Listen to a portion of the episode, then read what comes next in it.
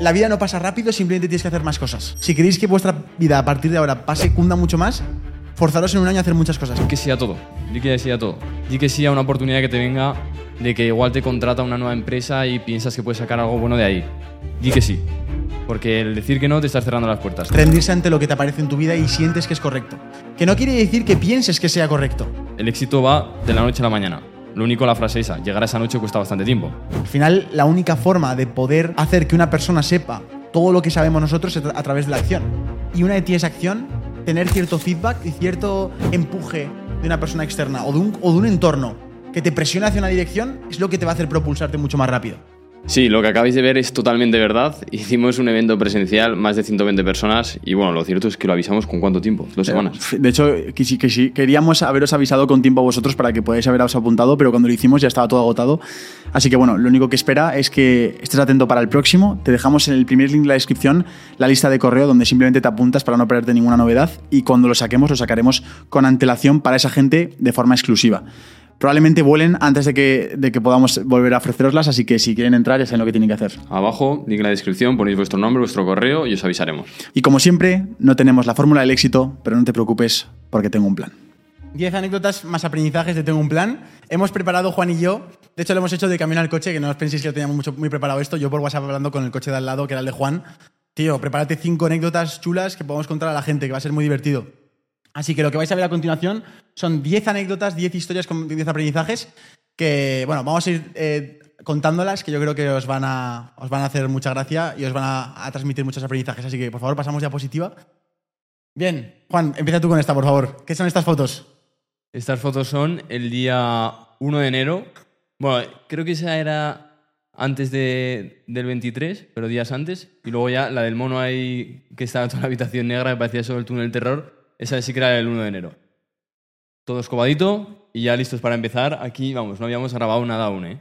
¿Dónde, Ese- dónde grabamos los episodios, Juan? Que la gente se piensa Sí. que lo grabamos en un estudio de Hollywood. Sí. Bueno, eh, aquí hay mucha gente que ha estado ya. Dani, el, el chico de sonido, ha estado. y mucha gente se queda flipando cuando llega. Es una casa abandonada, que es la casa donde nació mi padre, y, y lo han preparado como trasteros, ¿vale? Entonces, nosotros teníamos ahí unos trasteros alquilados porque lo hemos contado muy pocas veces, pero Sergio y yo, este es el tercer emprendimiento que intentamos. Primero intentamos montar una tienda de relojes, de relojes digitales, la típica de los compro en China, los vendo aquí y me forro.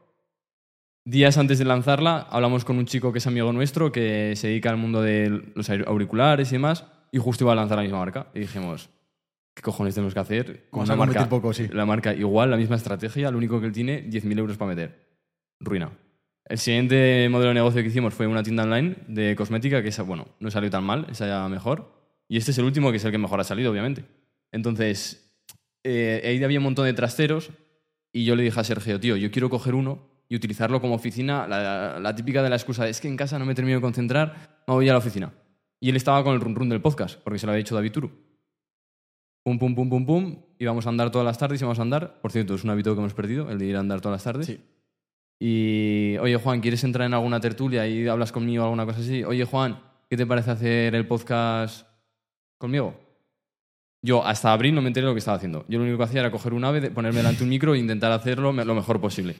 Entonces, eh, uno de los aprendizajes, que no sé si va en este orden o no, es Sí, sí. que digáis que sí. Es decir, ahora que muchos os he visto que, hostia, es que no sé qué hacer, lo uno, lo otro, di que sí a todo. Di que sí a todo. Sobre todo a las cosas buenas. No digas que sí a las fiestas de tus amigos, pero di que sí a una oportunidad que te venga de que igual te contrata una nueva empresa y piensas que puedes sacar algo bueno de ahí. Di que sí. Porque el decir que no te estás cerrando las puertas. Y luego te va a pasar al revés. Luego vas a decir que sí, vas a tener unas oportunidades enormes y te tocará decir que no para reducirlas. Y bueno, yo creo que realmente no quería hacer ese aprendizaje con, con estas fotos, sino quería hacer el aprendizaje de que la práctica hace el maestro. El otro día estábamos en Valencia y estábamos grabando un vídeo con nuestro amigo Rubén, que vende en Amazon. ¿te acuerdas que me dijo el chico este cuando dejé de grabar, no? Que dijo, coño, pero si tú no hablabas nada cuando empezó el podcast. Sí, sí. Y ahí es cuando dije, "Coño, digo, si es que esto no es nada más que coger, practicar, practicar, practicar, practicar. Y tú igual, tío, tú cuando te grababas al principio, ¿qué pasaba? Pues que me trababa, no sabía hablar. De hecho, sigo sin saber hablar, hablo demasiado rápido. O sea, imagínate lo lento que es esto. Sí, pues eso os quería transmitir, joder, que ahora hace poco hablaba con un chico y le decía, vende tus servicios a una empresa. Ya, pero es que, ya, pero es, no, no, que ya lo ahora lo vas a hacer mal, seguro, si es que seguro que lo vas a hacer mal, pero inténtalo. Y cuando tengas éxito con la primera, va a subir tu confianza. No va a subir tu confianza delante del espejo diciendo soy el mejor, soy el mejor, soy el mejor, soy el mejor. Sales afuera, no sabes hacer nada. Haces algo, te sientes mejor. Si es que es así, no hay que hacer nada más.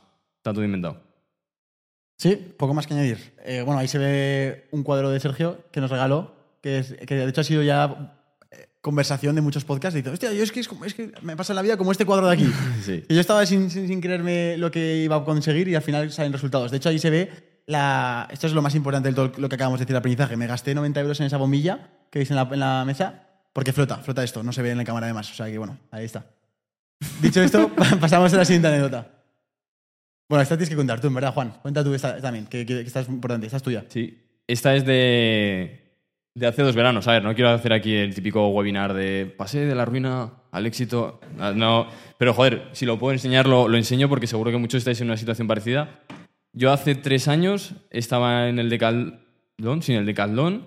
Luego fui a recoger cerezas al campo. Al verano siguiente fui al Telepizza y hace un verano estaba cortando el césped de, de las casas. Entonces, Quería deciros que la gráfica que se ve en el cuadro es verdad. El éxito va de la noche a la mañana. Lo único, la frase esa, llegar a esa noche cuesta bastante tiempo.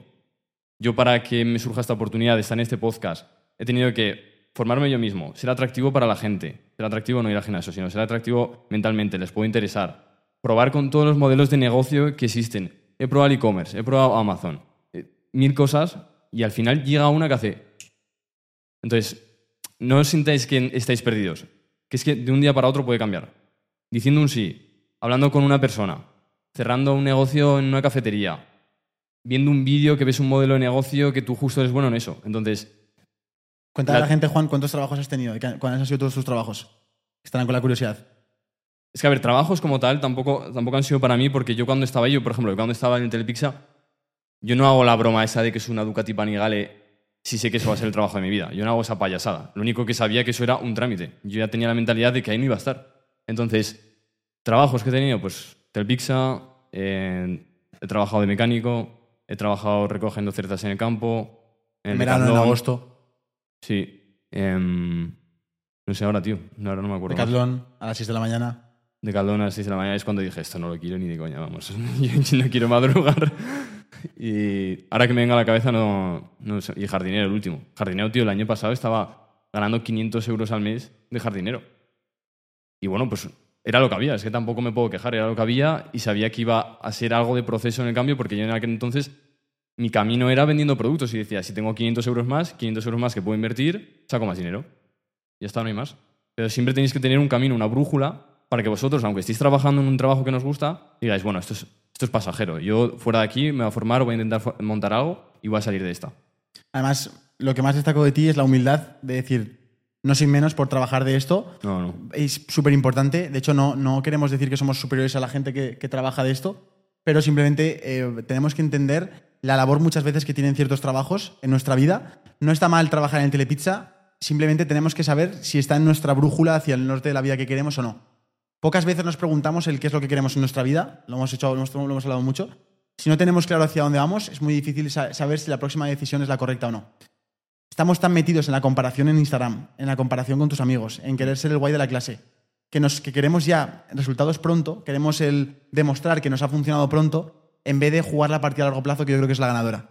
Hablaba el otro día con Juan, tenemos una decisión importante que tomar eh, ahora pronto en nuestra vida. Y yo le decía, tío, ¿sabes qué? Aunque no sea la mejor decisión que tomemos o esta forma de hacer esta decisión no sea la mejor, quiero vivirla porque entiendo el juego a largo plazo de mi vida y veo mi vida y digo, tío, si es una barrita de un 100%, que fueran 100 años, estoy en la, en la barrita número, en, la parte 22, o sea, ¿qué me queda de, vida? ¿no? O sea, es decir, una decisión ahora mal hecha, ¿cuánto repercute en el resto de mi vida? ¿Qué va a pasar en tres años? Tres años, que pasa todo esto encima de la velocidad con el Internet, pasa todo súper rápido. Es decir, ¿qué será de nosotros en tres años y la decisión que podamos rectificar y qué podamos hacer en nuestra vida con tres años? Entonces, tened en cuenta el tiempo, tened en cuenta esa variable. Dejad de intentar querer tener, intentar querer tener resultados pronto por culpa de la comparación, por culpa de enseñarlo en Instagram. No me gustan las redes sociales en ese aspecto. No me gusta que, mm, la gente quiera entrar a, emprender por el resultado y no por el trabajo. Está claro que aquí si preguntamos a todo el mundo, em, lo hemos comentado, que dirán, ostras, sí, es que tengo claro que hay que trabajar duro, tengo claro que, como decía Pedro, tienes que esforzarte, tienes que poner tu ficha, etc- etcétera, etcétera. Pero yo creo que de verdad que no están siendo conscientes de, de la factura del precio. Es decir, todo en esta vida tiene una repercusión. Cada decisión, cada proyecto tiene un ticket. Es decir, si esta mesa vale mil euros, ostras, tiene mil euros por algo, porque tiene un proceso, porque tiene un valor, porque tiene una funcionalidad, pero tú la compras sabiendo que tiene un precio y estás dispuesto a sacrificar mil euros en esa mesa. Lo que pasa es que con el proyecto estamos viendo un proyecto que el precio son 40.000 euros y no te lo puedes permitir porque no tienes ese dinero. Y lo peor es que quieres comprarlo con 100 euros. Ese es el problema. Que tienes 100 euros y pretendes comprar un proyecto de 40.000 euros con solo 100 euros. Y no así. Entonces, lo que os he dicho antes, emprender no es bonito. Si vais a hacer este camino, hacedlo concienciados de que va a ser una maratón. Yo, lo digo siempre. O sea, yo de hecho, a mí cuando. Yo, también vendo, ¿vale? Yo vendo cosas. Y siempre que vendo, hago, intento hacer ese planteamiento, intento dejar claro que, oye, si estás entrando en este producto, si estás comprando esto, si estás comprando lo que sea, ¿no? Aquí hay gente que está en YouTube experto. Si, si hay gente que compra esto, no lo hago porque qu- quiero que esperes tener resultados en un mes. Esto es una maratón. Yo me pegué un año y medio esforzándome y por suerte, no sé si suerte, buena suerte o qué fue, tuve resultados, pero no es lo probable. Es decir, lo más probable es que te cueste encontrar tu camino. Y eso simplemente es una cuestión de timing en tu vida. A lo mejor ahora mismo no estás en el punto para tener resultados porque aún no estás con ese punto de desarrollo personal o porque no has dado con la idea o porque... Pero estoy seguro de que si sigues empujando la bola y si sigues haciendo decisiones como esta, que es aprendiendo, uniéndote a comunidades, conociendo a otra gente, conociendo a otros emprendedores, estoy seguro que la decisión va a ser mucho mejor la próxima que tomes. Y eventualmente acabarás dando con la clave en tu proyecto o en, lo que quieras hacer. Entonces, eh, esto, es esto es una lección. O sea, a mí me, Juan me da muchas lecciones y yo antes de, de hacer el podcast con él, yo la admiraba mucho por esta parte de él y se lo decía. Digo, tío, o sea, yo no sé si, si sería dispuesto en agosto a trabajar recogiendo cerezas con los brazos quemados, todo lleno de picaduras de mosquito, trabajando en un campo mientras yo estaba tranquilamente subiendo vídeos. La única suerte es que yo me dio el ramalazo de hacer vídeos en YouTube pronto en mi vida, con 16 años. Entonces yo el único trabajo que he tenido en mi vida ha sido hacer vídeos. O sea, desde que cumplí 18 me hice autónomo, el primer día. Eh, Tengo esa suerte, pero también para mí es una maldición porque nunca voy a saber lo que es un trabajo sufrido. Entonces, en cierta manera, envidio a la gente que trabaja de esto. Y si alguno trabajáis de esto, o trabajáis de camarero, o trabajáis de algo del estilo, de verdad, os admiro. Porque vais a poder contar una historia mucho más profunda de la que puedo contar yo. Y eso es algo que nunca os voy a poder quitar. Y vosotros podéis jugar a vuestro favor y podéis entender lo que valen 100 euros, lo que valen 1000 euros, lo que cuesta ese esfuerzo. Cómo es la relación con un cliente que es un subnormal y que te va a tratar mal. Eso es algo que yo no voy a poder gestionar. Y que tengo que esforzarme y hacer ejercicios y constantemente trabajarlo en mí para cubrir esa carencia que tengo en mi vida. Yo, por si os sirve de, de reflexión, la- esta tienda que monté de e-commerce, que era de cosmética, justo la monté el verano ese que estaba. es que aquí no estaba nuestro amigo Víctor, que es el que estuvo conmigo trabajando. Por la tarde, después de echarme la siesta, porque estaba reventado. A las 7, cuando me despertaba de la siesta, me ponía de 7 a 9 a intentar montar, pues bueno, aprender Shopify, aprender todas estas mierdas. Y ahí es cuando yo me ponía a crear la tienda. Y básicamente yo creaba la tienda porque el dolor de quedarme donde estaba, vamos, me hacía moverme, me hacía cambiar de ahí. Yo no quería estar ahí. Entonces, utilizarlo como lo que ha dicho Pedro de salir de vuestra zona de confort. Es decir, pensar que en ese trabajo no queréis estar y forzaros a pensar que eso va a ser para toda la vida y eso que os haga cambiar. También hablar del tema de que la única solución no es emprender. Hay gente que tiene el trabajo de su sueño ser médico.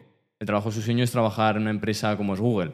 Entonces, nosotros fomentamos mucho el mensaje de emprender, pero hostia, que es que cada uno, tío, igual somos mejores trabajando en una empresa grande o somos mejores siendo pequeños autónomos, alguna cosa así. Aunque pequeño autónomo ya es emprender, pero no os comparéis. Lo que primero que tenéis que hacer es conoceros vosotros y a ver lo que, cómo se os adapta el entorno a vuestras condiciones. Bueno, vamos a la siguiente diapositiva, ¿os parece? Ahí va a estar Nerea, grande.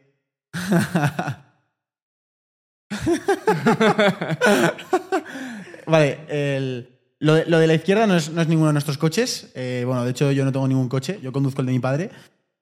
Ese, ese coche es un episodio que habéis visto recientemente en el, en el podcast de Iconic Motor Gallery, creo que se llama, ¿no? El, Sí, ahora, negocio. Ahora se llama Iconic, sí. Eh, es un negocio que vende esto, vende coches así. Si no os habéis visto ese podcast, vedlo, o sea, son 45 minutos y está muy guay. Bueno, pues este mismo día que, que grabamos este episodio, era de los, era- llevamos dos semanas que acabamos de empezar el podcast. Estábamos modo nómadas. Pensad, estábamos en un punto en el que no teníamos el poder ni la palanca para poder exigirle a una persona que viniera a nuestro episodio, a nuestro, a nuestro sitio en Zaragoza. Incluso a día de hoy nos cuesta y muchas veces tenemos que desplazarnos. La semana que viene nos vamos a Asturias a grabar una entrevista. Es decir, seguimos esforzándonos al máximo por eso, porque no hay nada regalado. Y en ese momento, al principio, más aún, porque yo podría jugar mi, baza de, oye, te saco en mi canal de YouTube que tengo, que tengo audiencia y tengo comunidad, pero no podía porque los vídeos los iba a subir un canal nuevo que se llama Tengo un plan. Entonces, en nuestros viajes, que nos hemos recorrido a toda España en seis meses, o sea, no paramos de coger el coche del avalado, estamos en Barcelona y después de grabar este episodio, ya esta semana grabamos como tres episodios, grabamos el de Jurídicos, que luego resultó ser uno de los más vistos del canal. Eh, también creo que grabamos otro episodio, creo, Sí.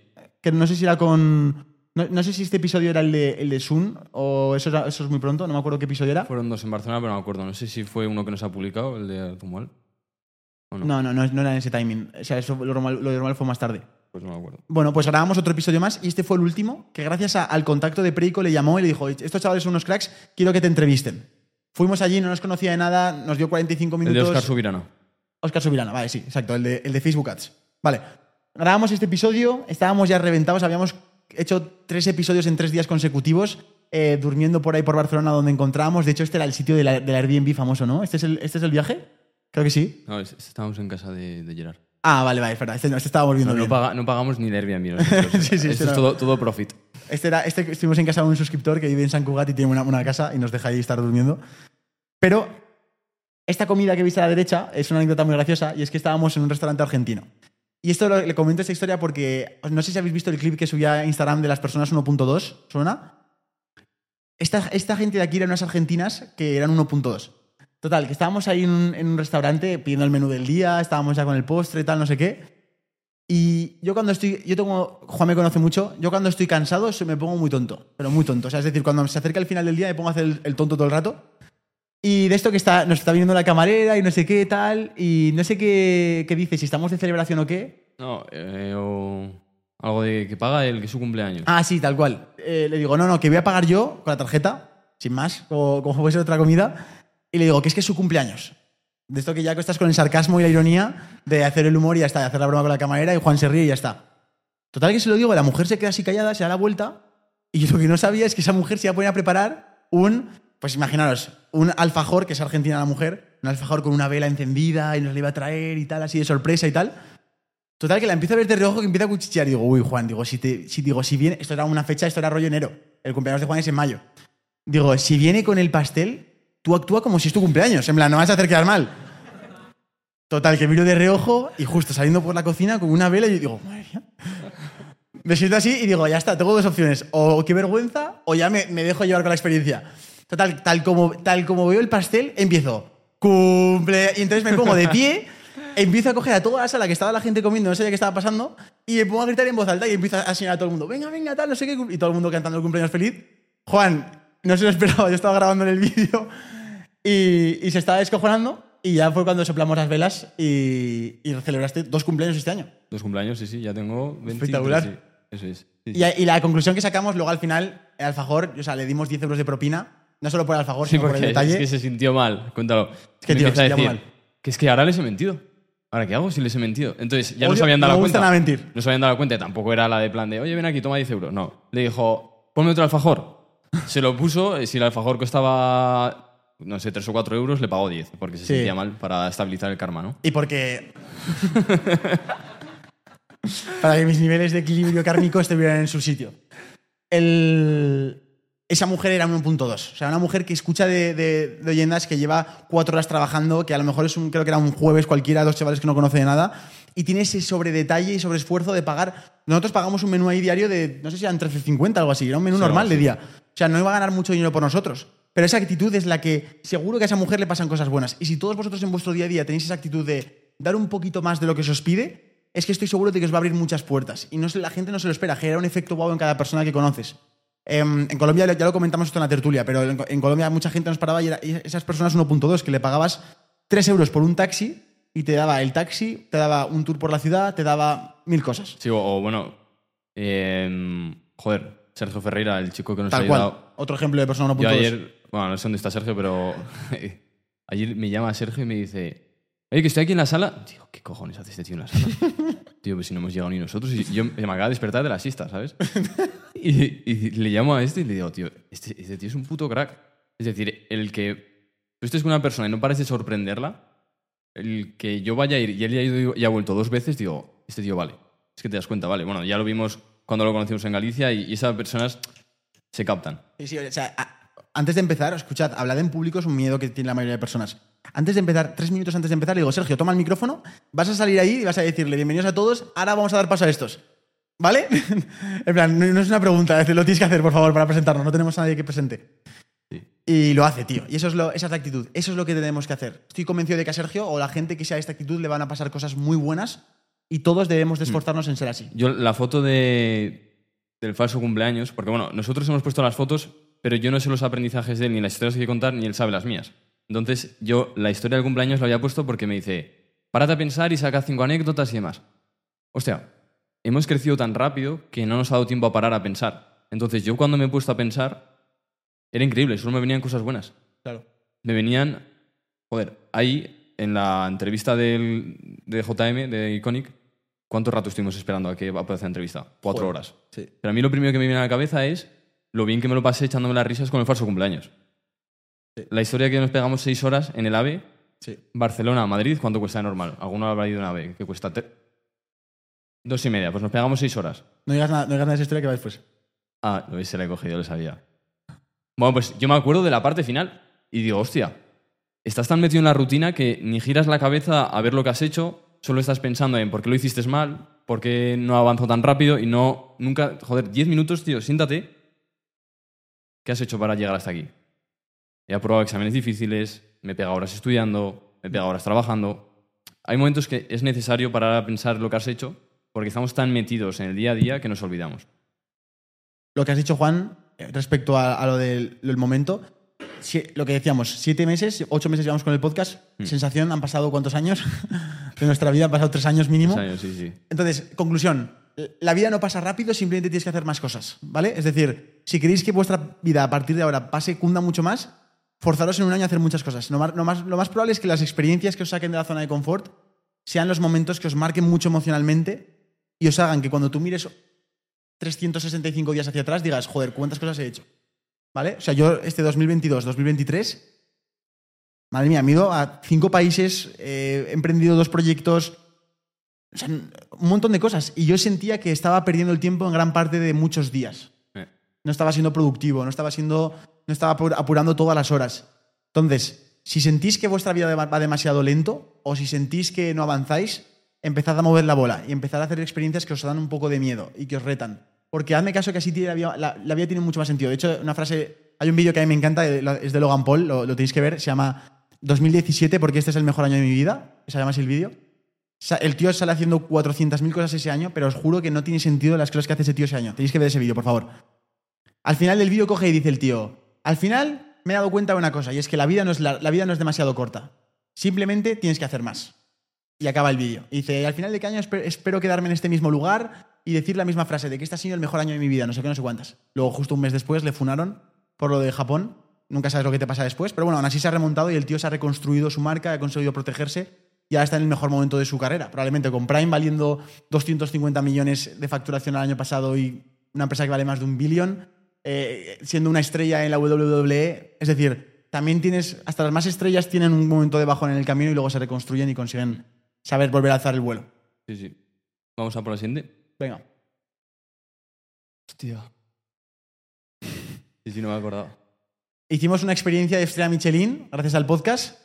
Ya sabéis, os suena la, foto a la izquierda. Tengo un vídeo en mi canal que es Así es la vida de un chef latino en Nueva York que pilló muchas reproducciones y fue con, el chef José Luis. Y esto fue un, día que nos llevamos una experiencia brutal, Juan y yo, en Barcelona. Y el, el motivo de ese día no fue por grabar el podcast con el chef José Luis, fue porque yo cubrí a una amiga de Nueva York. Es decir, este, este, este chef eh, trabaja en un restaurante que se llama Misión Ceviche, muy buen restaurante peruano en Nueva York. Y la que le iba a redes sociales me, puso un mensaje y me dijo, Sergio, es que no tengo a nadie que pueda grabar redes sociales allí en este evento que va a hacer en colaboración con un chef español. Quiero que alguien lo grabe y sé que tú lo conoces, lo haces bien, tal. O sea, ¿sabéis cuánto le cobré, obviamente, no? Por este trabajo estuve, me fui a Barcelona, me compré el billete de tren, fui hasta allí, grabé seis horas, eh, dormí tarde ese día, le cobré cero. Porque sé lo que es ten- tener esa actitud de querer dar más de lo que recibes. No sé si eso me va a dar algún tipo de rendimiento después, pero es lo es, no sé, es algo que yo esperaría que, me- que hicieran conmigo si, si me tuviera que pedir un favor parecido. Entonces ese día grabamos la, la entrevista con él, que por cierto recomiendo verla, es una persona que ha empezado desde abajo y que, joder, algo tan difícil como es el mundo de la cocina lo ha sabido llevar de, la- de una forma muy muy buena y ha tenido muchos resultados. Y, y luego después la comida que vivimos, que fue Mira. bastante curioso. Eso son piedras, ¿eh? Para que veáis la comida que nos dio el cabrón. piedras, ¿sabes? No, no, era tremendo. Era comida de lujo que tú y yo no sabemos comer casi ni la normal para que nos saquen de lujo. ¿eh? Muy bien, pasamos a la siguiente. Aquí viene el, el desenlace de la historia de seis horas en el AVE. Pero empie- empieza, en la, empieza en la estación de Barcelona Sands. Sí. Con un yo fail. Ese, ese día por la mañana ya cojo un AVE a las 11 para llegar al mediodía a Barcelona porque teníamos la comida con, bueno, con una persona que es amigo nuestro y nos interesaba comer con él para, para preguntar las cosas. Y al día siguiente, yo no me acu- Ah, sí, teníamos la entrevista de Sergio Fernández.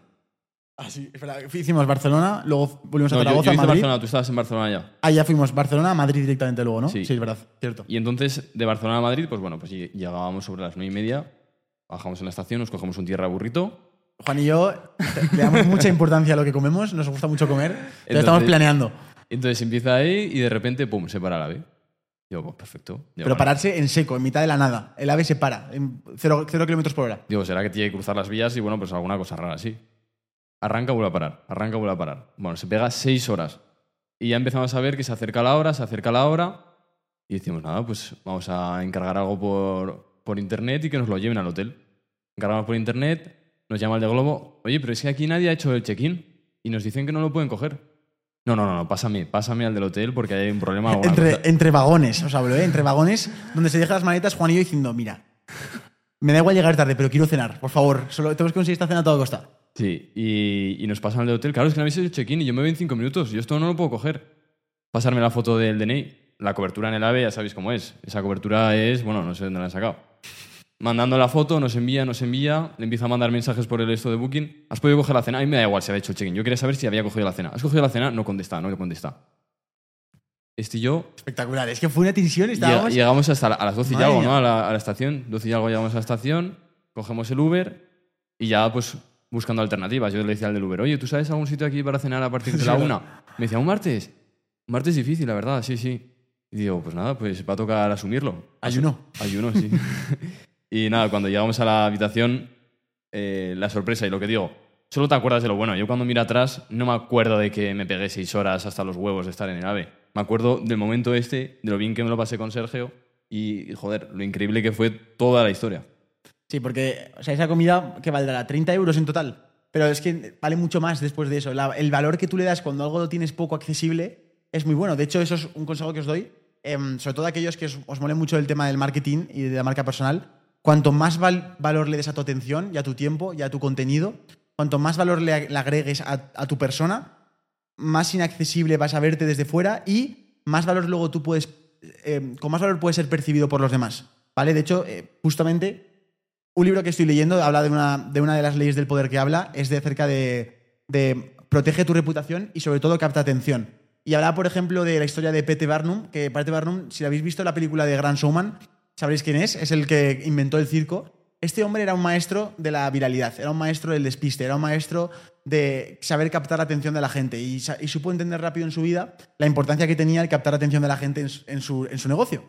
Y hacía cosas tan locas como, por ejemplo, estar, él es de, era otra ciudad, vamos a decir Detroit, y se va a Indianápolis a hacer una nueva, una nueva actuación.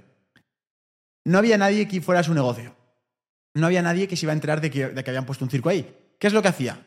Cogió, buscó en la zona qué era lo que se estaba hablando, cuál era el yados de la zona, la polémica.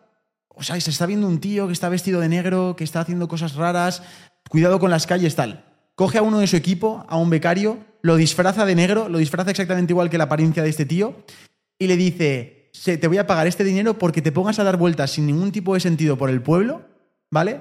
Y que la gente sospeche de ti. Simplemente tú pasea. Obviamente no le decía que sospeche de ti, porque si no el tío a lo mejor se hubiera cagado de miedo, pero le dijo, ponte a dar vueltas. Total, que la historia continúa, se pone a dar vueltas, empieza a, darse cuenta un par de personas, tres, cuatro, empiezan a decir, oye, tío, tú eres este tal, no, no soy yo, no sé cuántas.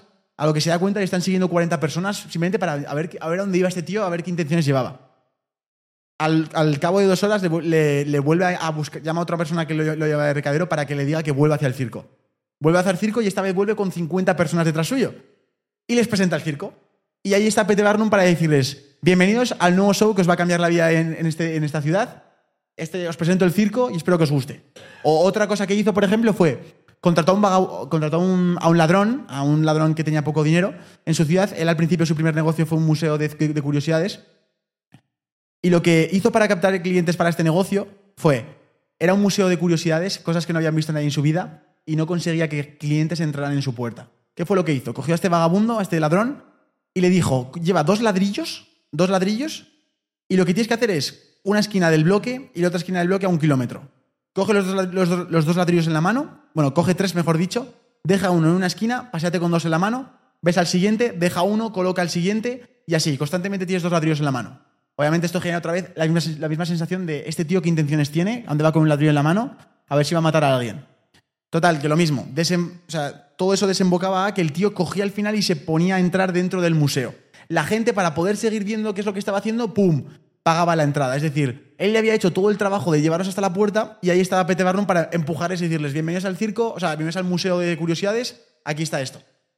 Dicho esto, ¿qué, ¿con qué nos quedamos? Nos quedamos con que tenemos que saber que nuestra atención tiene un valor, tenemos que saber que si regalamos nuestra atención, regalamos nuestro, lo, que, lo que tenemos y infravaloramos lo que, lo que sabemos hacer, la gente nos percibe como tal, ¿vale? De hecho, por ejemplo, por eso una de las estrategias de marketing más importantes no es cobrar menos, sino aportar más. Y segundo, intentar dominar el juego de la atención, intentar aprender cómo funciona la atención, porque cuando tú dominas la atención tienes poder, lo decía antes Pedro. Y es así, cuando tú entiendes cómo funciona el, poder de la atención, en cierta manera tienes el poder de transmitir una idea, de transmitir un mensaje, de influir. Y obviamente, como espero que todo el mundo en esta sala tenga una intención positiva con ese poder, será para hacer cosas buenas en el mundo. Entonces, para poder seguir haciendo el bien en el mundo, necesitamos entender estas reglas. Sí, sí, 100%. Vamos a por la siguiente diapositiva. Vamos a por la siguiente diapositiva. Hostia. Madre mía. Esta, fue la- esta, fue, esta experiencia, yo la he sacado, la he puesto yo eh, para aprender de un tío que, mm, que si tuviera que destacar algo de él de cuando lo entrevistamos en el podcast, lo que me llevo de él es que es un tío que ha sabido buscarse la vida siempre en su vida. Siempre. Ha vivido en un almacén con ratas alrededor. Ha tenido que pedirle por favor a un tío que le guardara unos colchones eh, en un favor en su nave. Ha tenido que literalmente estar arruinado para enterarse de una ley que le permitía poder defender contra los usureros que le cobraban comisiones excesivas en, el ba- en el- en la financiera. Y Ha con eso montar el negocio que tiene ahora, que es Perico Jurídicos. Ha vendido puerta por puerta. Ha llegado a vender puerta por puerta. Eso es exagerado cuando nos contaba que iba puerta por puerta. Yo ahí empecé a entender y digo, vale, este tío es normal que tenga este éxito, porque es una persona que va puerta por puerta. Seguro que si alguna habéis trabajado en eso, os lleváis 100 nos. Y claro, este. Y ahí el tío, luego se pone a vender colchones, pone a vender colchones de lujo, empieza a ganar más pasta, se arruina con los colchones, empieza otra vez puerta por puerta a volver a vender los colchones, se da cuenta de la usura y vuelve a ir puerta por puerta a llamar a los clientes a decirle que les habían estafado. Es decir, este le quitas ahora mismo todo, le quitas hasta el helicóptero que no es suyo y vuelve otra vez. Es increíble. La verdad que... eh, Se la suda además, que no tiene apego a eso. O sea, no, no, tiene igual, cero, muerte. apego, al- cero apego La al muerte. dinero.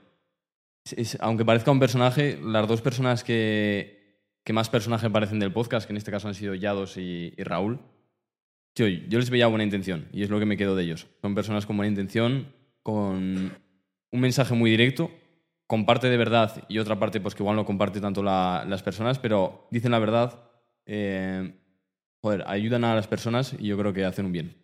Y con ellos yo también saco la lección de que mm, muchas veces eh, el éxito, al menos como está diseñada la sociedad o la vida, no está en, en ser la persona más intelectual, sino en ser la persona más valiente. Sí. Yo creo que lo que los, les define a los dos y tienen muchas cosas en común, a ver si los juntamos, es que no tienen miedo, son muy valientes, se lanzan, eh, se atreven.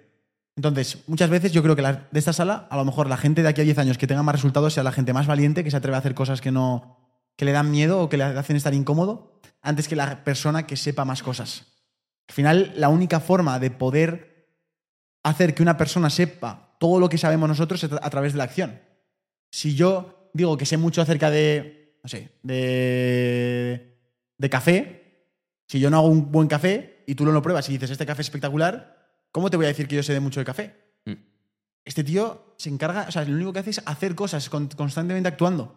Y se equivoca, y se equivoca mil veces, pero entiende, ha entendido rápido que, la- que el equivocarse forma parte del camino y que es una buena decisión equivocarse. De hecho, lo que él busca es equivocarse cuanto antes. Muchas veces esas, esas equivocaciones le han supuesto arruinarse en un negocio y tener que buscarse la vida, pero nunca sabes también, además, después de arruinarte, si viene la mejor oportunidad. Yo no sé si con la empresa de colchones que tenía fuera a ganar tanto dinero como está ganando ahora. Probablemente no. No, no creo. Entonces, tus peores momentos también marcan los mejores momentos que te van a pasar en tu vida. Esto también tenemos que ser conscientes. Si alguno de vosotros está pasando un mal momento ahora, tenéis que verlo como una oportunidad de, de genial, perfecto. Esto seguro que me da unas herramientas, unas habilidades, unas, unas claves que me van, a ser, me van a hacer sentir mucho más fuerte en el futuro y me van a hacer sentir como con muchas más eh, capacidad para poder resolver cualquier problema después. Y yo, por ejemplo, respecto a Yados, antes lo hablaba con la gente, me preguntaba, ¿y por, ¿y por qué quieres ganar más? Es una persona que no tiene miedo. El, el modelo de negocio que ha desarrollado, él lo dice, es el de su mentor, el de Wes Watson. Es decir, lo único que él no tiene miedo, es que le pone a Telecinco a decirle que lo único que le importa son las tías, los barcos y no sé qué, el gacho cuelga la llamada y se queda tan tranquilo. Yo me quedaría toda la tarde diciendo, joder, me acaba de fumar toda España. Entonces, el no tener miedo y el ver que ahora mismo con las redes va todo tan rápido que tan pronto te pueden funar, tan pronto puedes ser mejor o tan pronto puedes desaparecer. Entonces, muchos de vosotros estáis aquí porque queréis empezar a subir contenido, queréis empezar a, yo qué sé, grabaros. Vais a estar con la primera pregunta que te van a decir, Sergio, pero ¿me lo hago en la cuenta que tengo ya o me hago otra? Miedo. Yo hice lo mismo. Empiezas privado, luego público. Es decir, lanzaros. Es que lo peor que os puede pasar es que nadie vea el vídeo. Y lo mejor es que lo vea gente y ayudéis a alguien. Así que hacerlo. No sé qué número llevamos ya, pasamos al siguiente. Hostia, el señor. En la foto de la derecha, os juro que le está diciendo, yo quiero un steak medium rare. El, el tío, yo no sé si le entendía, le dijo, a ver, ¿pero qué quieres? ¿Al punto? ¿Eso qué es? El punto... Se pone a mirar al padre y le dice, papá, ¿eso medium rare qué es? No, eso es el punto un poco, un poco menos. El punto un poco menos, un poco más. Se pegaron como un minuto, yo, Juan y yo flipando diciendo... Hasta que al final dijo, pónmelo al punto. Ya se lo pidió así normal.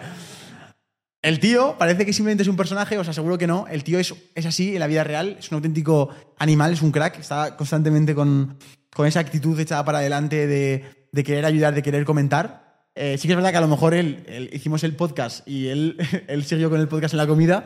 Juan y yo, cansa- cansados de grabar el podcast en un sitio que nos gusta mucho de Zaragoza, se había pedido una- un jamón serrano de puta madre y un no sé qué, y nosotros, sí, sí, no- sí.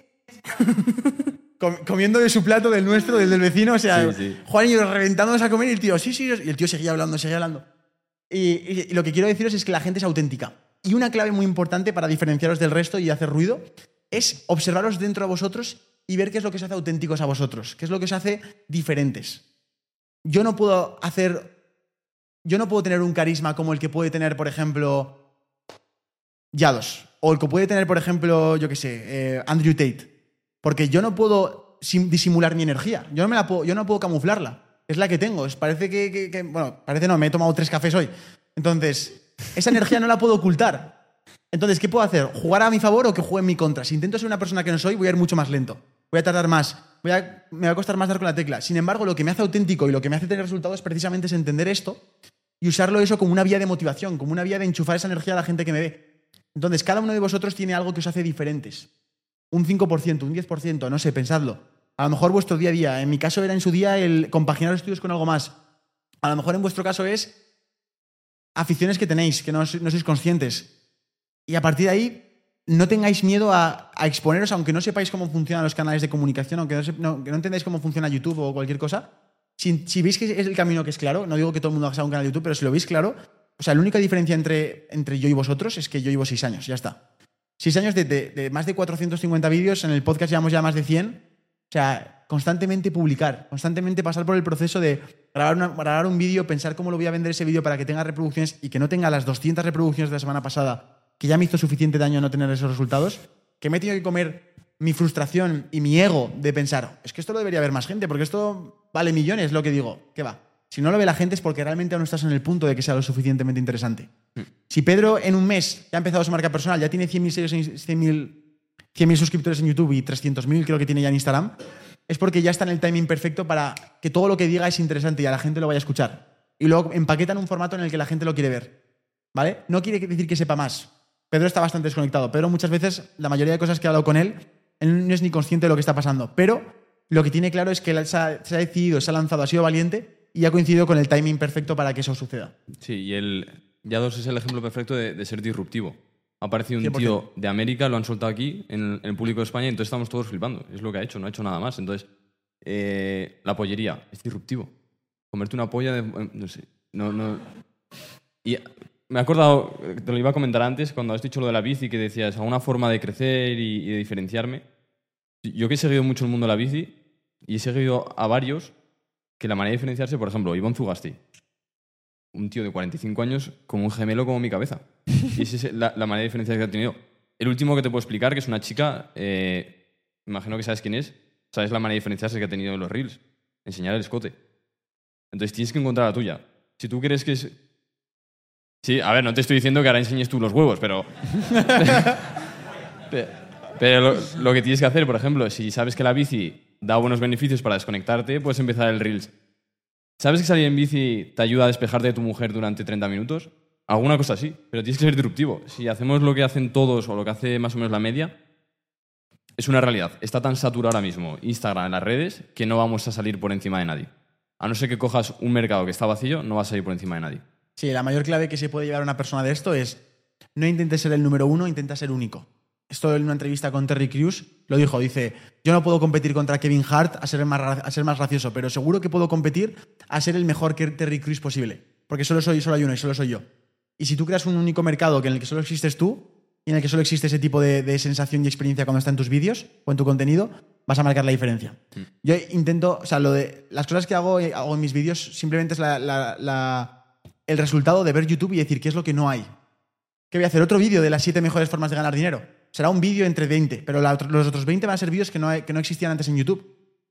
O sea, eh, saldrá después, pero Juan y yo estuvimos en Galicia grabando con marineros a las 5 de la mañana. No sé si eso iba a funcionar o no. Lo que tenía claro es que eso no- la gente no lo había visto antes. Entonces, es buscar esa forma de buscar tu propio espacio, de buscar tus propios peces, tu forma diferente de. tu forma de diferenciarte, generar ese aura de misterio un poco también. Yo creo que, por ejemplo, otro caso que tenemos también así de gente disruptiva es Adrián Sola Pastor. Sí. Estuvimos este fin de con él en Calpe. Por cierto, increíble la experiencia personal de, de poder estar con él y poder estar con gente que, que te suma. A mí, algo que me encanta, no sé si estás de acuerdo con nosotros, con, conmigo, pero cuando estamos en un evento así, cuando estamos en persona, no sé si estás de acuerdo conmigo, que literalmente te sientes que te propulsas y te sientes más capaz y tienes muchísimas ganas de volver a casa para seguir trabajando, para seguir haciendo cosas, para seguir en tu camino y es como que te hace afirmarte de, hostia, estoy en el camino correcto. ¿Os pasa también? La, gente con la que te rodeas marca mucho la diferencia. Si te juntas con gente ceniza que te está diciendo, oye, tío, eh, ¿por qué no relajamos? ¿Por qué no, ah, tira, que eres un pesado, eres un friki, no sé qué, no sé cuántas? Lo más probable es que no consigas resultados. Pero ese fin de semana que hemos estado ahí, yo solo decía a Juan, le digo, tío, es que qué motivación.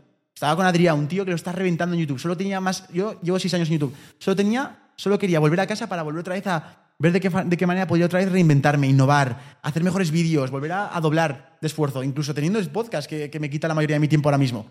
Pero porque cuando te juntas con gente así es brutal. Y por eso una parte que queremos hacer en Tengo un Plan son experiencias presenciales, porque nosotros sabemos qué es lo que nos ha cambiado. Y lo que nos ha cambiado Juan y a mí son el, lo que decía antes en la comida con la gente que ha estado aquí, que está en primera fila. Lo que nos ha cambiado es la presencia con esas personas con las que queremos juntarnos y simplemente ese impacto emocional que sentimos con esa gente, esa experiencia distinta, es que ya nos marca la diferencia. Ya luego nos hace volver a casa y decir, ¡fua! ¿Sabes cuándo me he dado cuenta yo que, que es necesario hacer cosas grupales o eventos más grandes como estos? Me he fijado y cuánta gente viene aquí en grupos de 10, como vas a un Arenal Sound o a un festival. Literal. No vas con tu grupo de amigos, aquí vas solo. Aquí la mayoría habéis venido solos. Es decir, eso es que muchos os sentís solos. Yo no os puedo decir cómo me, cómo me sentía porque yo siempre he tenido a Sergio al lado y me he podido, pues, o sea, quería pensar una idea, lo llamo. O él me llama a mí. El otro día terminé la reunión y me llama como un animal. Hostia, no sé qué. Pero joder, es que yo me di cuenta que aquí muchos habéis venido solos. Entonces, ahora cuando nos levantemos, a mí me parece muy bien que nos pidáis fotos o que nos hagáis preguntas, pero de verdad, os va a servir mucho más que os pongáis a hablar, que provoquéis una conversación, que al principio, los cinco segundos primeros, dirás, ¿qué cojones estoy diciendo? Como yo cuando me he puesto aquí de pie, digo, ¿qué cojones estoy diciendo? Pero no, háblale, dile algo, suéltate y ya verás como alguna cosa tenéis en común. Lo primero que habéis venido a un evento de emprendimiento. Entonces, seguro que va a surgir una conversación muy interesante. Sí, sí, o sea, literalmente. El...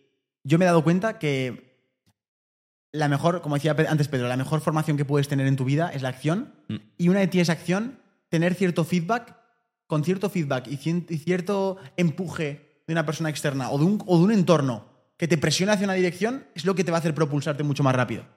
Y, pensábamos, Juan y yo, tío, eh, sea, es un, es un formato distinto, un podcast, porque yo en mi canal de YouTube tengo claro que yo soy la autoridad porque solo estoy yo. Pero en un podcast, ¿qué podemos hacer? ¿Qué producto podemos crear para poder monetizar eh, lo que hacemos y poder al final dedicarnos a esto y poder generar productos que a la gente les gusta? Porque si esto no fuera interesante para vosotros o no lo percibierais como tal, y luego después de este, de este, de este evento no os sintierais a gusto con esto, es que el, el proyecto duraría un mes. Eh, no tendríamos gente aquí en la sala. Pero sin embargo, esto nos quiere decir, y lo que hablamos con vosotros luego después, hemos hablado ahí en, Petit Comité, lo que, lo que veo no es que os hayamos quitado el dinero, sino que lo que veo es que a la gente pedía esto. La gente necesitaba este evento. La gente ya necesitaba el podcast antes de que existiera. No había nada así antes. Pues lo mismo con esto. Y lo mismo con cada producto que vosotros queréis. Cuando queréis hacer un producto, pensad en qué es eso que tú incluso llegarías a comprar porque te merecería la pena. Y a partir de ahí lo más probable es que si tú lo llegaras a comprar, si tú pusieras en la piel de la gente que te ve, lo más probable es que esa gente también pueda quererlo. Y, no, no os preocupéis porque si, por ejemplo, eh, tenéis una comunidad de 20.000 personas en redes sociales, sacáis un producto y solo os compran 100. No os preocupéis, porque es lo normal que la mayoría de gente no quiera ese producto. Lo único que tenéis que entender es que si tenéis un saco de mil patatas, hay una patata que tiene una forma en concreto, que es la... Bueno, voy a hacer otro ejemplo. Eh, voy, a, voy a decir... Voy a Las decir patatas no. Voy a decir que vamos a plantar. Es que, es que quiero decir un ejemplo, ¿vale? Vale, vamos a decir una cosa. Voy a decir que solo voy a conseguir convencer de aquí a la gente que tiene una camiseta azul. Vamos a decir que esa gente de camiseta azul tiene una mentalidad, una forma de pensar distinta que sí que le va a interesar, mi producto. Que eso al final son, pues, lo que, el punto en el que estás de tu vida, lo que le encaje ese producto, si lo va a querer comprar o no. Yo no puedo estar frustrado porque la persona de la camiseta negra o la camiseta blanca o el que viene en camisa no quiera el producto. No pasa nada, está en un punto en su vida, un punto en su viaje en el que no le encaja eso, ya está. Ya te... Probablemente es que esa persona eh, dentro de cinco meses vuelva a entrar en contacto con tu, con tu proyecto o con otro producto que saques distinto y sí que le encaje en su camino. No te frustres, no te sientas mal, simplemente entiende que solo tienes que saber comunicar a la persona que está de camiseta azul. Y asume que el marketing es cuestión de porcentajes de conversión. Ya está, no hay más. ¿Cómo podemos conseguir, esto ya un tip, em, para aquellos que ya tengáis una cierta comunidad y queráis vender algo? em, lo único que sí que os diría es que no os, no os centréis en vender agresivamente en el frontend, que se llama, que es en la parte de delante, en la parte de... Que no nos pongamos a empezar el podcast y decir, chicos, nuevo episodio, 50 euros la entrada del evento, ¿quién viene? 200 euros la entrada VIP, ¿quién viene? ¿Por qué? Porque hay muchísima. Porque el podcast lo ve mucha gente. El podcast, cada episodio, estamos hablando de que lo ven pues desde 50.000 hasta 500.000 personas. Obviamente no van a venir 50.000 personas. No vamos, a, no vamos a hacer como Coldplay llenar un estadio. Pero lo que hacemos es filtramos a la gente que sí que le puede interesar más. ¿Cómo? Con una lista de correo. ¿Cómo? Con la, la comunidad de historias de Instagram, que es más probable que sea más fiel que la gente de YouTube. ¿Cómo? Con. No sé, ¿qué hemos, qué hemos podido hacer también aparte de esto? Fue la, Sí. fue la comunidad. Sí, solo fue con la historia de Instagram y con el correo. Grupos de Telegram. Algún grupo, algún grupo que puedas hacer una comunidad de WhatsApp, un grupo de Telegram. Eh, ¿Y qué hicimos? Sacamos un correo electrónico y dijimos por historias de Instagram que iban a salir las entradas. Duraron un día y medio y se vendieron todas. La gente de cara a YouTube, ¿sabéis lo que se han enterado? Si, veis, si vemos la, si veis la, la- la entrevista y con el episodio con, con el de Iconic Cars, hay una intro Juan y mía que presentamos el episodio y decimos, chicos, hemos sacado un evento, pero está todo agotado. ¿Qué generas con esto? Subes tu, subes tu valor. O sea, es decir, lo, más, lo único que. O sea, yo le dije a Juan, tenemos que hacer esto, esto para simplemente el objetivo de, de que la gente que lo está viendo sepa que esto ha existido, pero que no nos vea queriendo venderlo. Simplemente informando de, oye, qué ilusión tenemos de hacer nuestro primer evento presencial. Hostia, súper sutil y generas una, una demanda reprimida de, hostia, qué cabrones, han sacado un evento que a mí me hubiera gustado ver y no voy a poder comprar. Aunque, aun teniendo el dinero y estar dispuesto a pagar 49 euros. ¿Entendéis esto? Entonces, intentar filtrar del colador a esa gente con la camiseta azul. Llevarlos, llevarosla a un nivel 2 de vuestro embudo.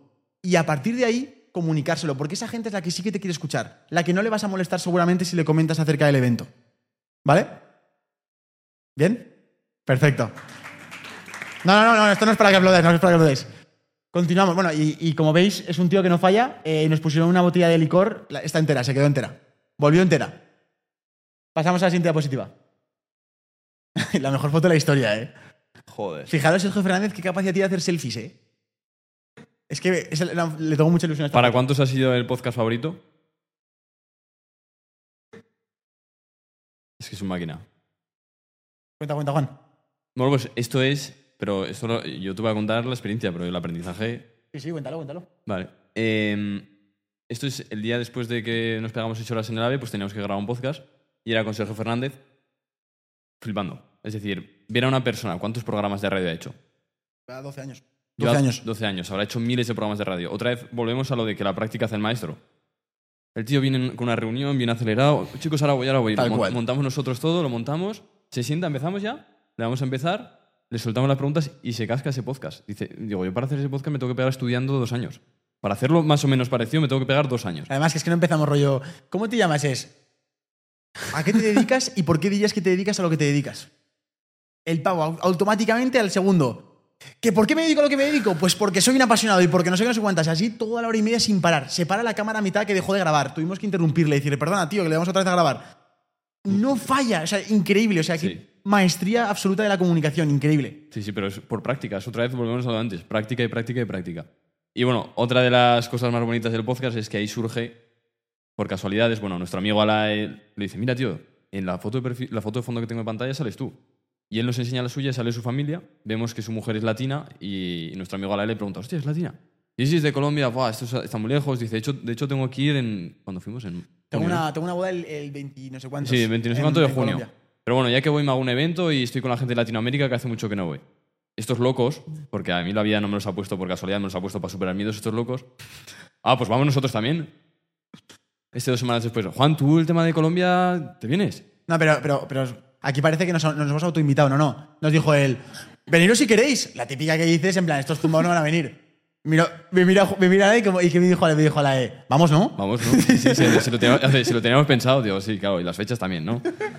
Y ya... eh, Y yo Juan me- por detrás sudando diciendo, tú que tenemos que grabar podcast, eh, yo, Juan. Nos, nos apretamos más la agenda, esto se sale como sea. Claro, yo de pasta iba justico. Y, y a las dos semanas me dice, oye, Juan, que no te dije nada por no comprometerte, pero ¿te gustaría venirte? Y yo digo, vale, venga, vamos. Te te costó mucho más. No, dijiste, vale, te costó mucho No, más la me costó- decisión. me costó Pero pienso, ¿cuánto tengo para pensármelo? Una semana, venga, va. Y me apuró el cabrón Sí, hasta sí, el último verdad, día. Eso es verdad, eso es verdad. Sí, Sí, eso es verdad. Tenía que echar las cuentas, joder. Yo no tenía tanta pasta. Tenía que echar las cuentas y digo, a ver si me sale, porque estos tíos van a todo trapo, van como futbolistas, tío. ya el business, no sé qué. Digo, vale, pues venga, me salen las cuentas. Y, y fue increíble, porque luego fuimos allá a Bogotá al evento, le ayudamos como animales, sin buscar nada a cambio. Y él se quedaba ahí unos días en Bogotá y pudimos estar compartiendo unos días con él. Majísimo. O sea, tú en Madrid a Sergio Fernández le dices, oye, no me conoces nada, pero ¿qué te parece pasar dos tardes en las que visitamos un monumento cultural de la ciudad, luego cenamos y luego nos, nos quedamos un rato charlando? ¿Te parece bien? Que va a decir, no tengo tiempo, no tal. Pero como movemos la ficha, como movemos la pelota, vamos, nos plantamos en Colombia. ¿Qué hacemos en Colombia? No tengo vídeo, me encantaría enseñaroslo. Por favor, mira, ir a mi Instagram, mira un reel que tengo con Ala subido, bailando delante de 400 personas. Voluntarios, dame el polo de IPP. Nosotros con el polo de IPP, bailando, animando a la gente. Nos dicen, oye, ¿estaría bien animar el evento, empezar con alguna coreografía? A me mira y me dice, tranquila, lo planeamos en una hora. Está una hora de descanso para comer, no comemos y estamos toda la hora y media de la hora de la comida, Juan, Ala y yo, con vídeos de Zumba, viendo coreografías de la canción de Chayanne de Madre Tierra, para ver qué coreografía podríamos hacer para ese evento. Pues, o sea, la E tiene un pasado, es una máquina. O sea, ya, ya- lo conocéis algún día, tenemos un podcast con él subido. Pero él ha sido profesor en su vida y sus experiencias, ha sido profesor de, clase de baile y todo esto en, un gimnasio. Entonces sabe lo que es el aeróbic, sabe los cuatro tempos que tiene una canción, sabe hacer pasos que sean replicables por, por una grada. Entonces más o menos lo teníamos más o menos pillado. Juan y yo nos esforzamos en aprender lo poco que sabemos de bailar, memorizar unos pasos y nos lanzamos a hacer ese baile. Teníamos miedo, sí, pero estábamos con el decir que sí a todo. ¿vale? Hay una, por cierto, recomiendo una película se llama Yes Man. Tenéis que verla, es espectacular esa película, de mis favoritas. Simplemente es, es, de Jim Carrey, eso es, y es una película en la que básicamente un hombre no va a decir nada, dice que sí, ya está, ¿vale? Dice que sí a todo en su vida. Y hay otro libro que también os quiero recomendar, que es mi libro favorito, o de mis top dos libros favoritos, que se llama El experimento rendición, de Michael Singer. Increíble. Y habla de su experimento de vida, que es un experimento rendición. Cómo el tío, rindiéndose a la vida, pasa literalmente de, de ser un yogi que gana 3.000 euros, al- 3.000 euros al año eh, y, y se dedica a meditar todo el día en el bosque de Alachua en Estados Unidos y pasa a tener un jet privado que lo lleva desde su bosque donde hace yoga hasta su empresa para poder desplazarse mejor y llegar hasta su bosque de la, de la cima de la montaña, con un jet privado. O sea, toda esta historia la cuenta de su vida personal. Es, su- como, es un vídeo en el que cuenta su historia. Es espectacular ese libro. Entonces, este lema ha sido mi lema de vida desde que leí ese libro este enero, o hace, un, hace un medio año, o más de medio año. Entonces, ¿qué quiere decir esto? ¿Cuál es el concepto de experimento de rendición? Rendirse ante lo que te aparece en tu vida y sientes que es correcto. Que no quiere decir que pienses que sea correcto. Consentir lo suficiente. Nosotros sentíamos que ir a Colombia era la decisión correcta. no, no nos pusimos a echar cuentas de la rentabilidad, de qué decisión era más rentable económicamente, si era el mejor país para visitar, si esos uf, 3.000, 4.000, 4.000 euros que nos gastamos en Colombia 3.233. De esos 3.233 euros que nos gastamos en Colombia, si iban a merecer la pena ahí o nos lo deberíamos haber gastado en ir a Nueva York. No lo sé. Pero nos rendimos. Y así nos llevamos una experiencia que no tiene precio. O sea, nos llevamos literalmente la, la relación de amistad con Sergio, una persona que yo llevo siguiendo años. Y eso surge cuando avanzas en ese camino. No, en la misma posición del podcast al acabar, Juan y yo le decimos, Sergio, ¿te quedas media hora después de este podcast a tomar un café? La respuesta habría sido no. Me voy a Colombia, le ayudo, estoy con él, se lo pasa bien con nosotros, nos ve que somos chavales con muy buena actitud. No solo se queda media hora, sino que se queda dos tardes enteras con nosotros. Dos tardes enteras haciendo turismo, vamos a ver el centro de Bogotá, estamos charlando. Una experiencia increíble. Entonces quiero que os quedéis con esa lección. Que yo me la he tenido que llevar a base de conocer este libro, pero que espero que vosotros no os haga falta leer el libro porque con este mensaje ya os lo quedéis. Rendiros ante la vida a lo nuevo desconocido porque es donde pasan las, grandes cosas. Básicamente te puedo decir que las mejores decisiones que he tomado en mi vida no tenía claro si era la mejor decisión. Lo sentía, básicamente.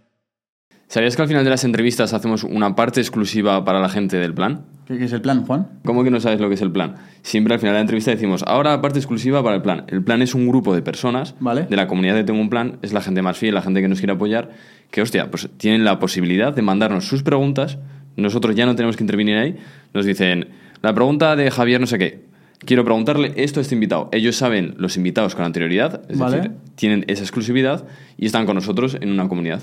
Vale, o sea, y, pero esto no, no será como la resistencia que luego cortáis No, parte de la no, no, entrevista. no, no, no. Esto es algo extra. Ah, Las vale. entrevistas que tengo un plan van a ser siempre las mismas, gratuitas, en YouTube, en Spotify, donde la quieras escuchar. Eso es algo extra que puedes tener tú. ¿Y luego tienen algo más aparte de preguntarle cosas extra a los invitados? Sí, tienen formaciones gratuitas de Ah, gente, gente a la que hemos entrevistado. Pues vamos a meter formaciones de salud, formaciones de Amazon, formaciones de venta, todo eso, todo lo que podamos aportar nosotros van a ser clases gratuitas para que la gente lo pueda tener. Además, que yo creo que es lo que más valor tiene, el estar todos juntos. Ya Claro. estamos más de 50 personas y está súper guay. Y hacen quedadas en Madrid, en Valencia, es. todo está muy guay. ¿Y esto tiene un precio? ¿Cuánto cuesta? Sí, esto cuesta 9,90 al mes. Ok, pues aquellos que os apetezca uniros con nosotros al plan, lo tenéis en la descripción y seguimos con la entrevista. Pasamos a la siguiente anécdota, por favor. Vale, quiero que cuentes, Juan, de esta, esta la he puesto yo. Quiero que cuentes de este, de este momento la, diferencia entre lo que se ve, que es este, este setup tan bonito, a la realidad, cómo acabaron nuestras piernas, el sol en la cara, cómo entramos, cómo entramos hasta esa villa que nos costó el... Cuenta todo eso, por favor. Bueno, esto es el- lo que estábamos hablando antes de que no hay que fijarse solo en lo que está en las redes sociales, porque Eso es. tú ves este podcast y dices, Buah, estos tíos ya están montados en el dólar. Bueno, la- ¿cuánto costaba la noche aquí? ¿Qué costaba? ¿Ciento algo? 150 creo. algo así, 150. 150. Pero que somos cuatro personas. Somos cuatro personas. La división más o menos me salía también. Entonces, eh, fuimos aquí, la experiencia de por la mañana, estuvimos viendo cómo hacían el café, todo muy guay. La verdad que lo pasamos muy bien. Pero bueno, por la tarde teníamos que grabar el podcast. Para entrar a la villa esta, para que se vean estas vistas, el coche que llevábamos de alquiler, por poco lo clavamos en una roca. Uno, uno bueno, Alae, afuera indicando todo el rato, echa, echa, echa para atrás. Porque si no le cascábamos a No, todos. pero es que la, la- la historia es camino súper fino de tierra, había que hacer una boca calle hacia la derecha de tierra, rocas, te hablo de, tu- de ir así con el coche, básicamente. Sí, sí, sí, sí. Y pasamos la salida que teníamos que coger y no, había- no, te- no os penséis que a 10 metros había una rotonda para girar. Era, Juan, lo siento, pero me he equivocado. Era la anterior.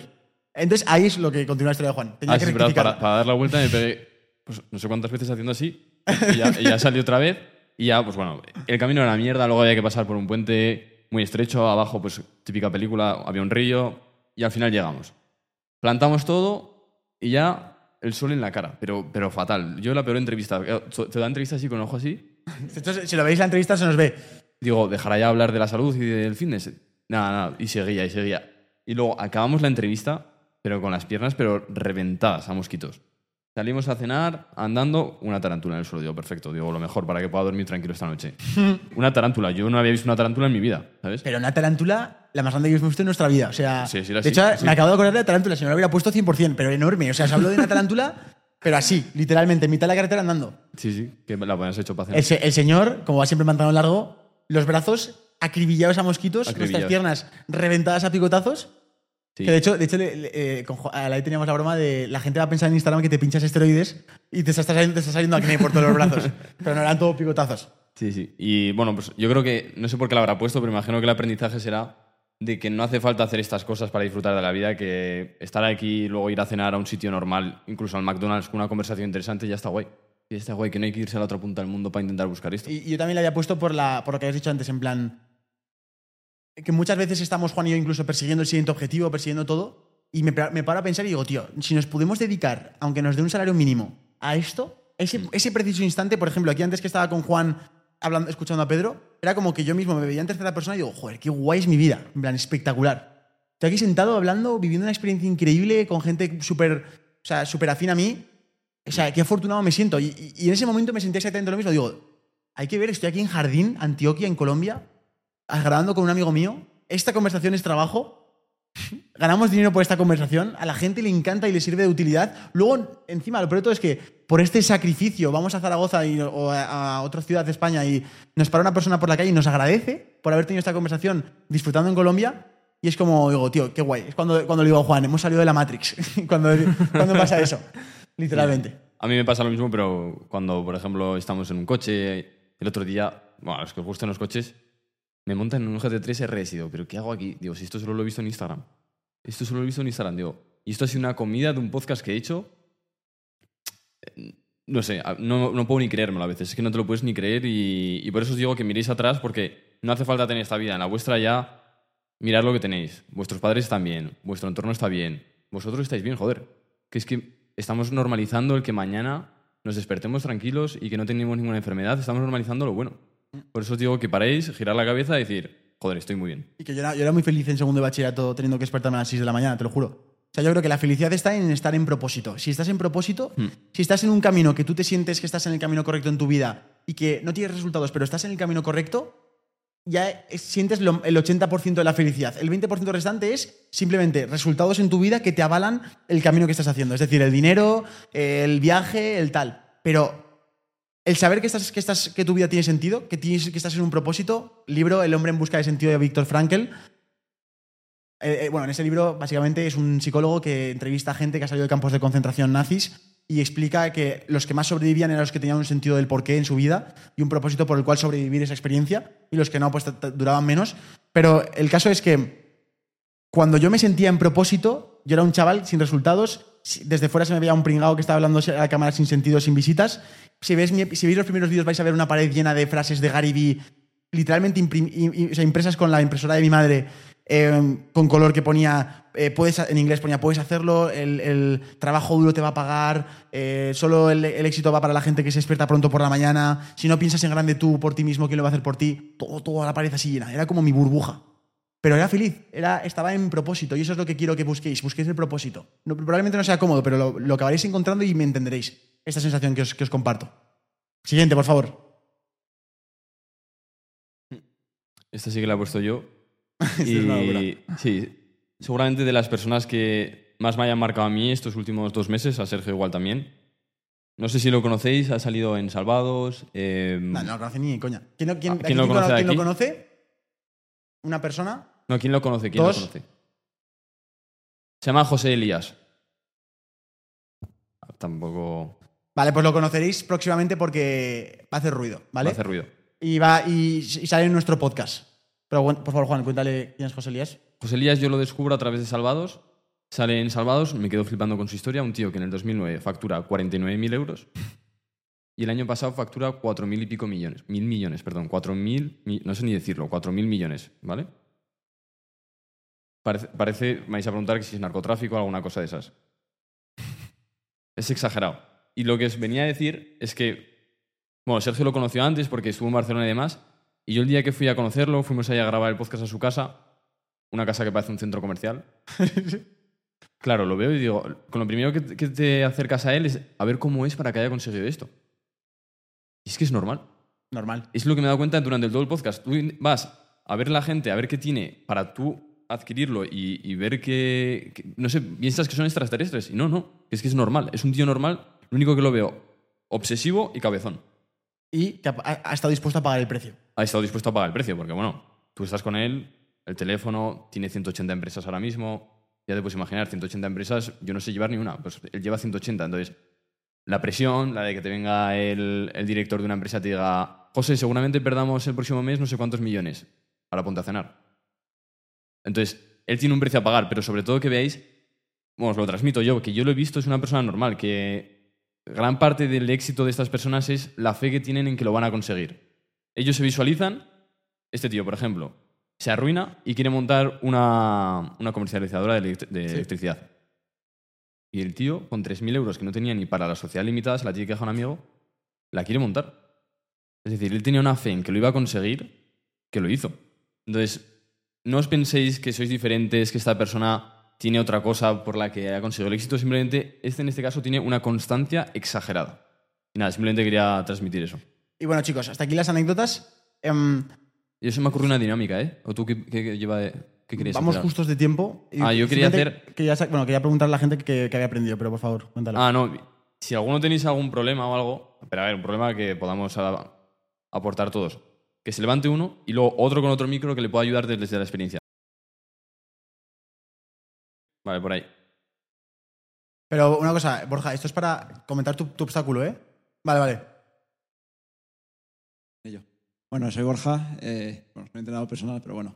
Pues mira, yo tenía la vida solucionada, estaba trabajando con mi familia, ganando buen dinero, vida solucionada, eh, y, y no era feliz. no era feliz hace dos años y medio. Sigo sin serlo, pero bueno, intento buscar cada día los momentos buenos. Eh, y dejé la empresa. Dejé, todos mis amigos fliparon porque diciendo, tienes la vida solucionada de por vida, ¿qué haces? y dejé la empresa con, con todas las de la ley. Eh, bueno, mi padre me echó una mano eh, en tema del paro, pero no me dio obviamente, porque me fui yo. De hecho, bastante que me dio eh, el tema del paro. Me puse a intentar eh, eh, crear algo, a seguiros, a seguir a Andrés Redondo, a seguir a Juan Aro, a seguir a Pablo Gil. Bueno, intentar aprender de economía, intentar aprender de emprendimiento, de negocios, de tal. Y, y eso, mi, mi idea de, de eso, de, de emprender, de hacer cosas, pero no lo consigo. Intento contra- contratar a alguien que me haga una página web, me la hace, bien posicionada en SEO, estudio con Romuald Alfons, no lo consigo. Y estoy en ese punto de, llevo ya, estoy en paro desde hace ya mucho tiempo. Ayer estuve currando 20 horas en el Wanda haciendo un anuncio, porque es pasta. El otro día estuve conduciendo de chofer, porque es pasta y llevaba gente donde me diga, obviamente. Y estoy en ese momento de que me mola, ¿vale? Estoy haciendo cosas de, eso, lo que tú dices, no tengo miedo, no tengo ningún miedo a decir, oye, eh, está en decalón, me mola mucho. De hecho, mi, mi última idea va a ser, pues vuelvo al decalón, tengo un sueldo fijo, un tema de deporte, que es lo que me mola, y ya está. Pero estoy en ese punto de, eh, que he pasado muchas veces ya estos dos años y medio, obviamente, de qué hago con mi vida. Tengo 39 años, no soy un chaval. Os admiro todos los que estéis aquí, que sois chavales, que le echáis huevos y que venís y que habláis entre vosotros y a mí me pone mucho muy nervioso hablar con la gente. Pero es decir, joder, ¿qué me queda más? ¿Sabes? Ya me he intentado, mi página web no sale. Eh, soy un atleta medio conocido en el mundo del, del- de correr. Eh, pues eso, me muevo, me voy a, a carreras populares y entrego flyers. No me llega ni una, nadie, nadie ha entrado. Ha entrado 5.000 flyers y nadie entra en mi página web. Supuestamente está bien eh, construida. Al principio la, deseché porque me la habían construido un tío que encima me, bueno, encima me, me- se me, pues me, dio estafó. La construyo de nuevo, o sea, me caigo, me vuelvo a levantar, me caigo. Y digo, me cago en la puta. Y todo el mundo, jo, vuelve con tu familia. Digo, no me da la gana. O sea, me han dado mucho, estoy súper agradecido y, y lo que tengo lo tengo por ellos y puedo vivir, entre comillas, puedo sobrevivir hoy por hoy porque tengo lo que tengo gracias a eso. Porque tengo mi casa y tal, por suerte. Pero no hay, no hay, no hay nada ahora mismo. No. Tengo un proyecto que está ahí, que no arranca nunca, que, que a lo mejor es lo que no, no me toca ese proyecto. Está bien, ¿sabes? A lo mejor es, es, es- del último mes es, no pasa nada, Borja, ya está, ese no es tu proyecto. Pues, ¿Cu- ¿Cuántos meses llevas con el proyecto? pues de, se- de septiembre. ¿Y cómo, cómo ganas dinero con ese proyecto? Bueno, tengo gente que llevo, por suerte, desde hace muchos años, pero no me da para vivir. Gente que llevas eh, De entrenamientos personales. para, para correr. Sí, sí, atletismo principalmente. He llevado opositores, he llevado de todo. ¿Y cómo, cómo, cómo consigues los clientes? Pues por, por el boca a boca. De hecho, nadie me ha entrado por la página web. O sea, tengo clientes nuevos de hace dos o tres meses Claro, pero- porque alguien me lo ha dicho y digo, ¿Pero qué estás haciendo para que la gente entre en la página web? pues bueno, tengo un Instagram, intento moverlo, intento meter anuncios. Ya te he dicho, me, me he ido a carreras populares y entrego más de 5.000 flyers, me he gastado pasta en flyers. Eh, Cuando tú, cuando tú tienes una persona que le puede interesar tus servicios, ¿qué es lo que les dices? ¿Cómo les, cómo, ¿Cuál es la, la propuesta? Te voy a ayudar a correr. No, hombre, te va a ayudar a preparar una carrera que tú quieras preparar eh, de mi mano, que bueno, que llevo muchos años en, en este mundo de- del atletismo y que vamos a ir mano a mano para, para conseguir tus objetivos. Y por suerte además tengo un, un feedback muy positivo de la gente con la que llevo, todo el mundo está encantada, todos mis opositores han aprobado. Pero hay algo que, que- que no sé qué es, la verdad. Y de hecho, eso, me, me llama uno, oye, te he conocido, tal, por Instagram, tal. Perfecto. Y, y nos ponemos a trabajar y la gente está encantada. Digo, ¿qué, qué, qué pasa? Hay algo que no... Hay, hay Acabas de decir una cosa muy interesante. Has dicho opositores, ¿verdad? también.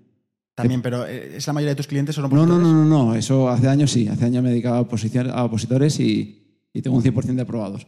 Yo, yo Ahora creo me- que. me- Yo lo primero que te diría, tío, es que primero fueras más concreto con tu, a quién te diriges.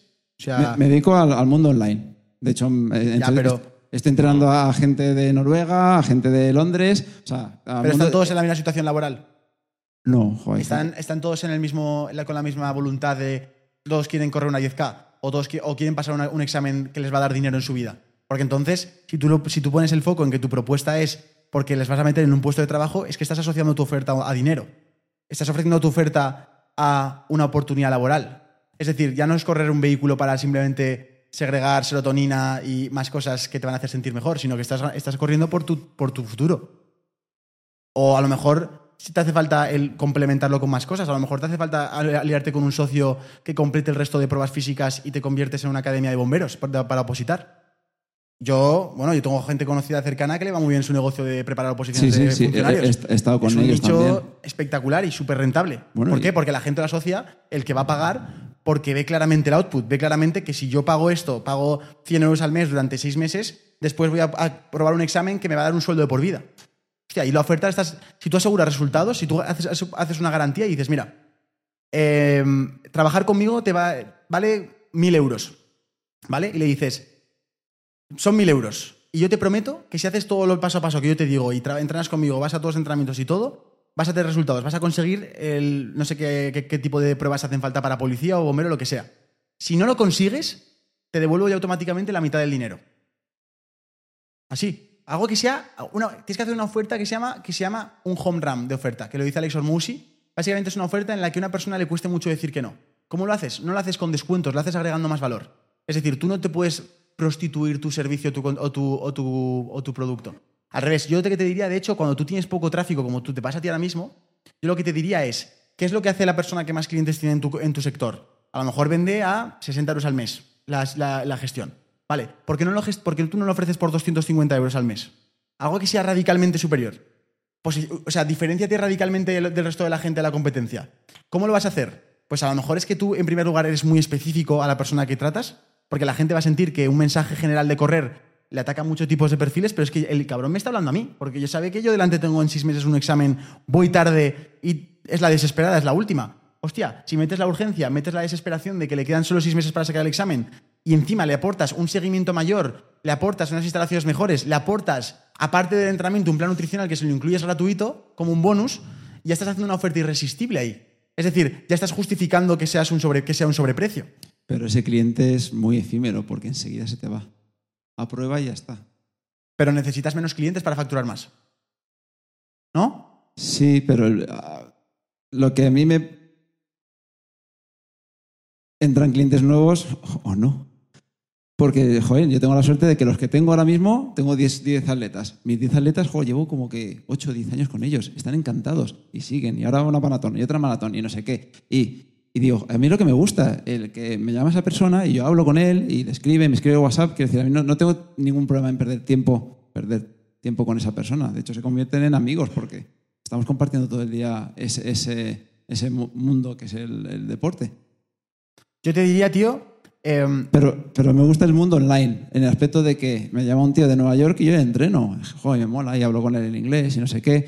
A mí el, el presencial también me mola, por supuesto, pero no quiero esa... ¿has, analizado lo- ¿has analizado por qué a Valentín San Juan le siguen 200.000 personas en YouTube y a ti cero? O sea, ¿te has puesto a analizar sus puntos fuertes? No. ¿Qué vídeos le funcionan? ¿Cómo coge viralidad? Porque que yo sepa, Valentín San Juan tiene shorts que, le tiene, que tiene 30 millones de visitas. Una burrada, sí, sí. Y son shorts que yo creo que simplemente el tío lo que hace es estar con la bici, cuenta historias. No, no creo que me la Juan, era una cosa así cuando me lo enseñaste, vale, ¿no? Valentín San sobre todo es porque es un motivado. Entonces transmite Es, muy bien. es un motivador Vale, y- pues y mira, hace ahí- unas pruebas de, de ¿Qué está, locos. haciendo, qué está haciendo Valentín San Juan? No está yendo al público que quiere correr maratones, porque ahí te estás filtrando muchísimo y son gente que a lo mejor no es, un, no es una necesidad suficiente. A lo mejor tienes que ir a un público que está más iniciado. Yo, por ejemplo, estoy empezando a correr ahora. Sí, claro, obviamente. Pero- mi, pero mi es que página web va desde, desde- desde cero, desde quiero empezar a correr, que no sé correr y no sé lo que es el. Claro, la- pero, pero yo no sabía que quería correr hasta este año que me han, me han retado a hacer una media maratón. ¿Cómo, me re- cómo, me- cómo consigues mi atención si yo no, no sé qué quiero correr? Pues a lo mejor tienes que tocar nichos que sean del mismo estilo. Por ejemplo, motivación.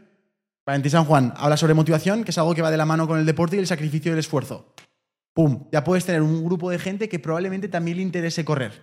Opositores, una, necesidad clarísima más en concreto, que pueden ser perfectamente opositores versus gente motivada, pueden ser diferentes partes de tu estrategia de ventas.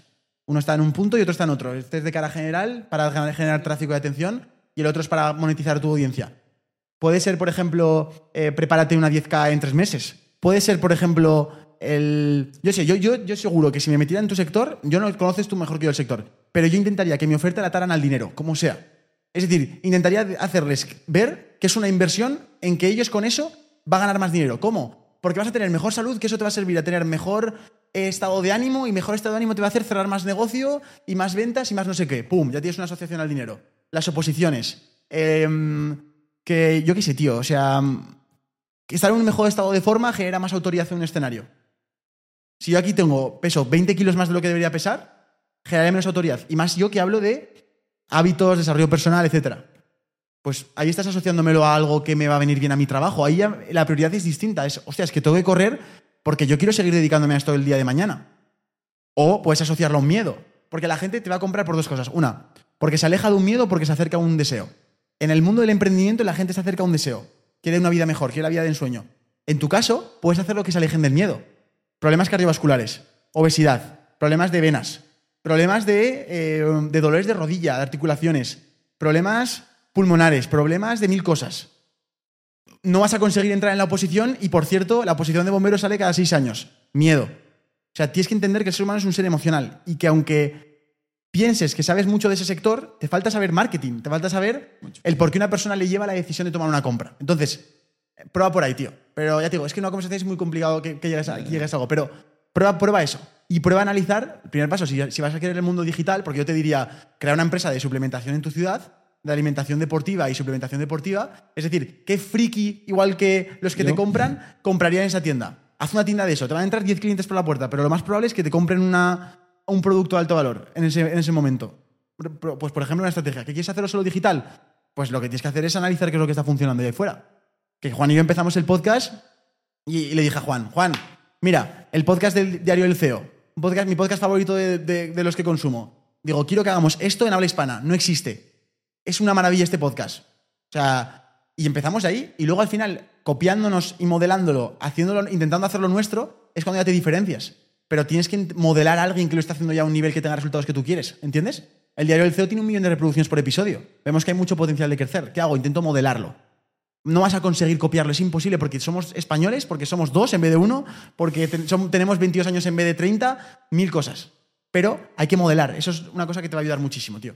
Vale, gracias. Y no persigas tanto el millón de reproducciones, No, no, sí, persigue yo el ser quiero, vivir tranquilo de, de la gente que, que- que- que- que apuesta por mí. Sí, y, lo que quiero es. y con el vivir tranquilo es, ponlo en cifras. ¿Qué cantidad de dinero necesitas para estar tranquilo? A partir de ahí, ¿qué producto puedo diseñar y cuántas ventas necesito hacer para llegar a ese objetivo? Sí, sí, lo Porque a lo mejor necesitas tengo. menos de las que crees. No, no, yo eso lo tengo claro. Yo con 60 atletas vivo tranquilo y me da para llevarles. Con 60.